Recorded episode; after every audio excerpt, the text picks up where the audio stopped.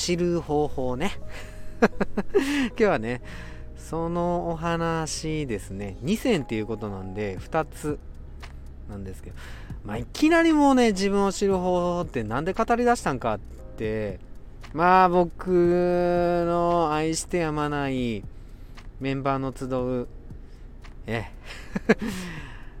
配信者さんのねところの配信でもう金銭にかかっなんかねもうピンってきたって言ったらもうそれまでなんですけども波長っていうね波の長さね波長波長が合うっていうそれについて思うことがあったんでそっからなんか自分を知る方法2つみたいなところに話持っていくんですけどちょっとね聞いてみてください。結論また結論から言っちゃうとまあ2つあるって言っても1つは思い出すっていう方法。でもう1つは出会いを通して自分に会うっていう。出会いを通して自分を知るっていう。そっちかな。そういう2つですね。はい。あのね自分って一体何だろうとかってね探す時期って誰にでもあるんかな。やもうご多分にも漏れず僕にもあったんですよね。何がしたいんかなとかって何ができるんかなって。局所的には今でも考えることありますねスタイフ内で自分が一体どんな配信できるんかなとか自分が、うん、一体ここで何したいんかなって。うん。で、まあ、でももっと大きくね、自分って何なんやろうって。考えても考えてもね、見つからないんですよね。アイデンティティって何それみたいな え。そうなってくるとなんか、自分なんてもんはないんかなとか、まあもしかしたら、あるんかもしれないけど、ないものかもしれない。自分って多面体無限？無限の可能性っていうかゼロみたいな。もう紙一重みたいな。何にでもなれるし、何にもなれないみたいなね。そういうなんか可能性感じてる時とかね、よくね、考えてましたよね。もう何十年前ですかね。うん。でもね、一人でね、考えててももしかしたら見つからんもんかもしれないなっていうのは、その時の自分に言いたいですね。うん。じゃあね、これね、中村文明さんっていう方のね、お話ですね。うん。あの、サンマーク出版から出てる、何のためにっていう本があるんですけども、じゃあちょっとね、読みますね。僕が考える自分を知る手がかりは2つあります。一つは自分を思い出すこと。もう一つは人との出会いを通して自分に出会うこと、うん、でこっから2選っていう感じね、うん、じゃあまあ一つ目。自分を知る手がかり思い出すっていうところですけどね。まあ思い出すって何それ？みたいなね。うん。なんかねもうこれを聞いた時あーって納得しちゃったんですけど子供の時よりも今ってね、経験がめちゃくちゃ増えてるでしょ？ね。知識も増えちゃってるでしょ？もういろんな常識とかにね、まとわりつかれて、ごっちゃごっちゃしてるんですよ、頭の中。で、そんなね、ごちゃごちゃして頭の中のね、もやがかかってる状態やから、自分が見えないってなってるっていうようなとこないですか？え？ー、うん。でね、もうちょっと読むね。何のために。はい。あ、中村文明さんのね。一つ目の自分を思い出すとは、何も持たなかった頃の素の自分を取り戻そうということです。僕のおすすめの BGM は、中島みゆきさんの5歳の頃っていうね。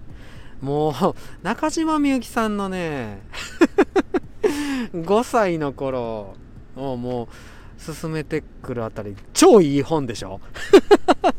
もう超いい本 うん。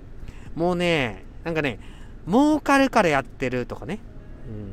義務でしょ？だって。とかね。もう生きていかなあかんからせなしゃあないやん。みたいな風なことって5歳の時に考えないんですよね。うん。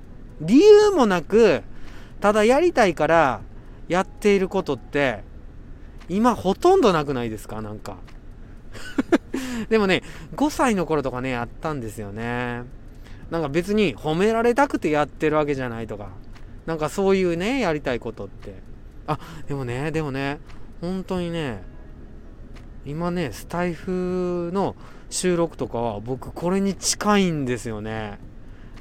うん。なんかただ話したいから話すみたいな。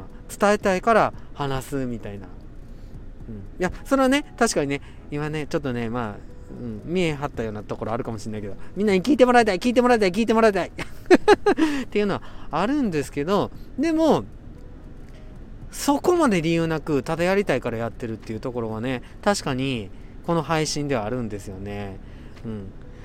これはねちょっとね5歳の頃の感覚に似ててあなたにもそんなんないですか？なんか。うん。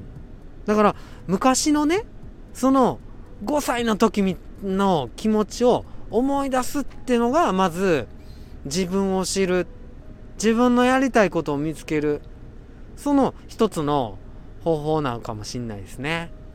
うん。あの頃ね何してらっしゃいました？何に夢中になってました？それをねちょっとね思い出してみてはどうですかね。うん。で2つ目ね。自分を知る手がかり、うん、自分を知る方法2つ目。出会いを通して自分に出会うっていう、うん、自分に出会うって何それって思いますか？なんかね自分を探すってなるとやっぱり内面に目を向けがちなんですよね。ねえ俺なんかもうほんとそうっすね。もうめちゃくちゃ引きこもってました。何十年前か忘れましたけどね。うんまあ、あの頃のあなたはね、顎からカビ生えてたわって、ね、言われる感じっすよね。ヒゲですからね。うん、ヒゲ。痒くなるけど、ヒゲ。ヒゲ生えてましたね。今、今もね、マスクの下生えてますけどね。もうね、バックパック持ってね、旅に出かけてる方がまだマシかもしれませんって思いますけどね。痒くないもんね、顎ね。でもね、何にしてもね、自分は見つかりにくいかもしんないよ。内面を見つめようがね。あの、外にバックパック持って、旅出てね、その場限りのね、あのー、出会いをね、求めようがね。だからね、もうね、なかなか自分見つかりにくいかもしれませんね。じゃあもう一回何のためにの本ね。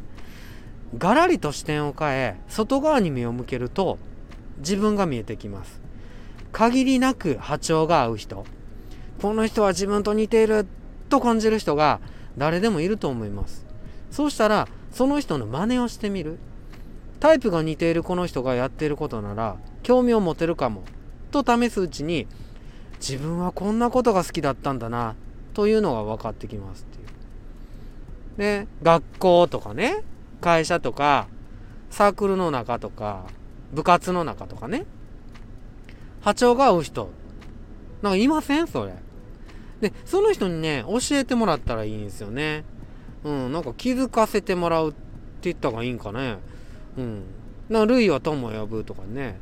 付き合う人はなんか自分の鏡ってよく言うでしょうん。で、今日、その、もう愛すべき人たちが集まる、そのライブ配信に出てきた波長の話もそれなんですよね。うん、やっぱり引き合うじゃないですか。ですごい波長が合ってる人と一緒にいるのって居心地がいいんですよね。まさに僕の中スタイフでの位置づけってのそのメンバーシップの皆さんの中にあってでその仲間が本当に好きなんですよね。でそれは波長が合うっていう言葉で表せるんかもしんない。だからその波長が合う人たちのこと見てたらあ自分とすごい似てる。それって自分のこと知る手がかりになるじゃないですか。逆にね他の人のことを見るのもこれ使えるんですよ。スタイフの人たちの中で言うんやったとしたらその人たちがどんな人と付き合ってるかっていうのを見ていったらきっとねその人のことをね見えてくるんですよね。うん、で僕はあんまり スタイフの中で人間観察とかしてないんですけどもね。もうもう尊敬すべきっていうぐらいスタイフの中の人を見る目がある人がいて。多分そういうね視点でもね見てはるって思いますけどね。ちょっとね話戻しますねなんかねよくよく考えると知らなかった自分の一面って結局のところそういう自分と波長が合うような人に教えてもらったようなことばっかりかもしれないと思うんですよね。今まで生きてきてもスタイフ内の話でさっき言いましたけど今まで自分が生きてきてもそうやと思うんですよね。あの定休部っていうかテニス部の先輩にしごかれたからなんかちょっとは根性のある自分にも出会えたしなんか素敵な人に出会えたからいろんな人を愛せるような自分に出会いましたよね。うん。スタイフ内でもそうじゃないですか。なんかそう思いません？なんか。うん。だからほとんどのなんか自分が自分で見つけてきたっていうよりも自分で探してきたっていうよりも人と出会うことで出会ってきた自分であるっていうことっていうのが なんか、うん、人と出会うことで自分に出会ってきたっていうか新しい自分に出会ってきたってあるんが本当に分かりますね。でこれがすげえありがたいことやなって思います。感謝しかないですよね。うん。じゃあもう一回もう一回ね最後にね引用しますね。何のためにからね中村文明さん。この2つはどちらも自分を知る手がかりであって絶対の方法ではありません。自分というのは思い出すものでもあり見つけるものでもあります。過去を振り返って本来あった自分を思い出し出会いを通して知らなかった自分を見つけ出す。その2つをバランスよく現在の自分が融合させていけばいいと僕は思います。ということでね。はい。自分を探すたびにっていうね。で、ねえうん、出会いを通して自分に出会う。うん、この出会いって、もう人との出会いだけじゃないかもしれないじゃないですか。スタイフっていうところの出会いもそうですしね。音声配信っていう出会いもそうやし、物を書くブログっていうところの出会いもそうかもしれないし、職業の出会いかもしれないし、研究の出会いかもしれないし、自分の息子、娘のその中の一面自分と似てんなの出会いかもしんないですね。あの経験があったから今の自分がいるっていう。もうまあ旅をしね。見つかる自分もいるかもしんないけどでも青い鳥の話と同じかもしんないでしょそれ。自分を探す旅に出かけますか？って。もうなんか言うてもね旅に出てる真っ最中じゃないですか俺ら。ねえ本当に。ね。本当にスタイフ内でねもう出会いますよ。ほんすっごい素敵な人に出会えますもう。うん。それはお前が運が良かっただけやって言われたらそれはもうその言葉甘んじて受け入れます。俺めちゃくちゃ出会い運は強運なんでいい人にしかね本当にね出会わないんですよね。それはね、自慢してもいいぐらいですよ。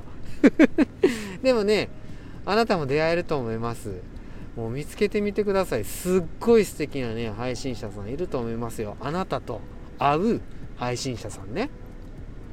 僕にとって素敵な愛すべき配信者さんが、あなたにとって 素敵な愛すべき配信者さんって絶対ないからね。あなたが見つけてください。そんな中でね、その配信者さんと自分、その配信者さんが見せてくれる鏡に映る自分っていうので自分に出会えると思います。是非スタイフもね、楽しんでってくださいね。